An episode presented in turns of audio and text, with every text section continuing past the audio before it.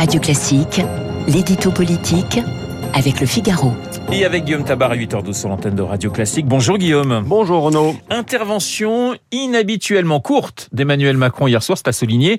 Sait-on maintenant comment il compte sortir de la situation dans laquelle l'ont placé le, le, résultat des, des législatives? Euh, Non, on ne le sait pas. Et on ne le sait pas parce que lui-même ne le sait pas. Euh, hier, on a eu un président qui a mis des options sur la table pas un président qui a apporté la solution euh, pour sortir de l'impasse politique dans laquelle il se trouve. Et ces options, elles étaient connues d'avance. Euh, contrat de coalition, vote des textes au cas par cas, euh, recherche d'enrichissement, hein, ce sont mots des projets de loi. depuis dimanche, tout le monde avait déjà énuméré les hypothèses. On n'attendait donc pas du chef de l'État qu'il les liste à nouveau, mais qu'il dise comment l'une d'entre elles était euh, susceptible d'aboutir. Or, Emmanuel Macron, hier, n'a fait que se donner du temps et surtout, il n'a fait que renvoyer la responsabilité sur les autres.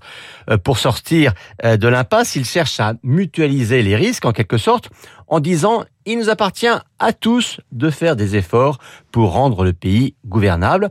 Mais ce n'est pas la même chose de dire qu'est-ce que vous proposez et vous avez 48 heures pour me le dire, et de dire voici ce que moi je mets sur la table, qui est prêt à me suivre. Alors il a écarté, euh, Guillaume, hein, l'idée d'un gouvernement euh, d'union nationale.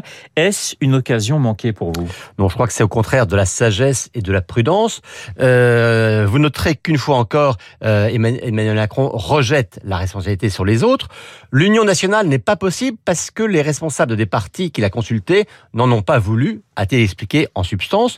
Mais je crois surtout qu'il y a deux raisons fondamentales qui rendaient ce scénario non seulement impossible, mais surtout souhaitable. La première, c'est que parler d'une union nationale, c'est dire qu'on est dans des circonstances d'une gravité exceptionnelle. Ah, bien sûr, même si le pays est en crise, hein, économique, sociale, morale, internationale, etc., on n'est quand même pas dans le contexte des deux guerres mondiales ou de la libération.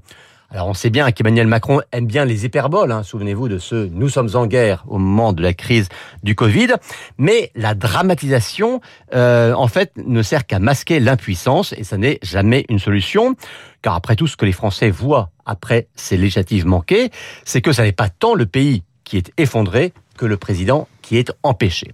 Mais je crois qu'il y a surtout une autre raison, euh, car dire euh, Union nationale, c'est dire que l'on met tout le monde autour de la même table, vraiment tout le monde. Or, dans l'esprit de ceux qui en rêvent ou qui en parlent dans la majorité, l'Union nationale, déjà, ce serait sans les insoumis, parce que de toute façon ceux-là n'en veulent pas, et ce serait sans le Rassemblement national, parce qu'il persiste à le situer en dehors du champ républicain. Alors l'Union nationale sans Mélenchon ni Le Pen, eh bien ça reviendrait à en exclure environ 45% des Français et près d'un tiers des députés. Ce serait une fois de plus définir un soi-disant cercle de la raison euh, en supposant qu'il y a des Français qui ne sont pas assez dignes pour être associés au cours des choses. Or, cette prétention et ces exclusions sont précisément une des causes euh, de la situation politique dans laquelle nous nous retrouvons aujourd'hui. Alors, il n'a même pas cité le nom d'Elisabeth Borne. Est-ce mauvais signe pour la Première ministre? Alors, rappelons déjà que, de manière générale, dans ses interventions, Emmanuel Macron n'a jamais été très enclin à citer ses premiers ministres.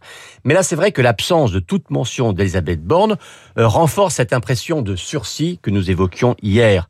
Euh, les propos de l'intervention télévisée du chef de l'État sous-entendent que dans son esprit, il faut d'abord trouver un accord avec les partis et que ça c'est son affaire à lui, et que le choix du Premier ministre sera la résultante de ces discussions et non pas une donnée de départ. L'édito politique signé